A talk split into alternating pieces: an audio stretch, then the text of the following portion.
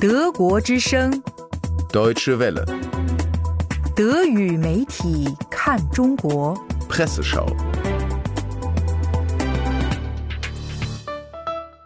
新苏黎世报用欧洲视角关注马克龙的中国之行，认为这名年轻总统旨在对付北京、打造欧洲联盟的心愿很难实现。时代周报则将中国上升到欧洲养猪企业的大救星的高度。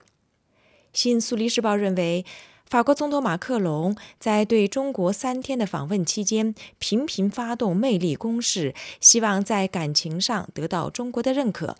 但上任法国总统后的首次亚洲之行，仍是将经济作为了重头戏。题为“推动北京开放”的文章写道。马克龙在访华期间强调，法国非常关注扩展贸易关系。鉴于法国在双边贸易的巨额逆差，他呼吁中国消除贸易壁垒。他在北京说，如果这一步骤得不到贯彻，两国都会采取不负责任的行动，都会重返保护主义的潮究，而这才是第一步。巴黎致力于说服中国降低牛肉和猪肉以及葡萄酒等进口农产品的门槛。马克龙还要求中国掌权者面向他的国家以及欧盟继续开放投资领域。多年来，欧洲和中国之间在该领域没有产生过冲突，原因是投资流向如同一条单行线。但这些年间，情况却发生了变化。中企为得到急需的高科技，占领工业制高点，在欧洲和美国进行了大举收购。在此之后，风向逆转，西方抱怨的声音也越来越高。中国企业常常以国家做后盾，可以在国外毫无阻碍的投资，而西方企业在中国的投资路却坎坷不平。作为欧洲主义者的马克龙，希望将欧盟建设成为一个牢固的联盟。在他看来，这是限制外国企业投资战略领域的有效武器。他的这些言论，事实上都是对准中国的。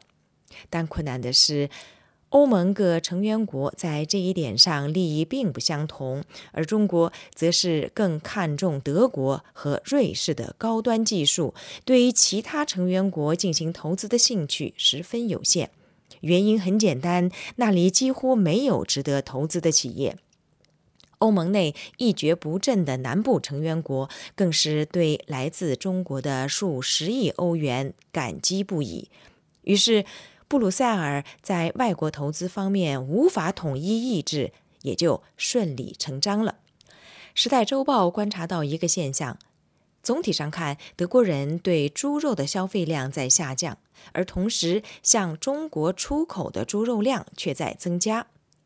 的确，德国人吃肉的总量在下降，虽然降幅十分有限。二零一六年平均每人消费肉类的总量为五十九公斤，二零一一年时为六十二点八公斤，其中猪肉的消费量最大，差不多是家禽和牛肉加在一起的两倍。不过，在德国人吃肉减少的同时，德国猪肉出口中国的总量却在大幅上升。本世纪以来，向中国出口的肉制品和奶制品增加了三倍，其中猪肉特别受到人们的喜爱。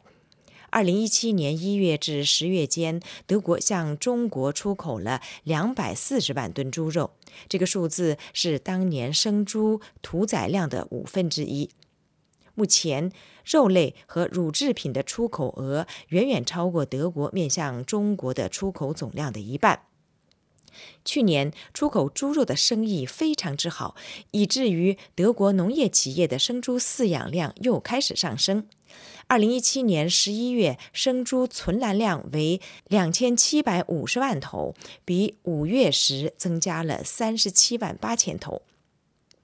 对于许多饲养企业来说，向亚洲的出口可谓是一大救星。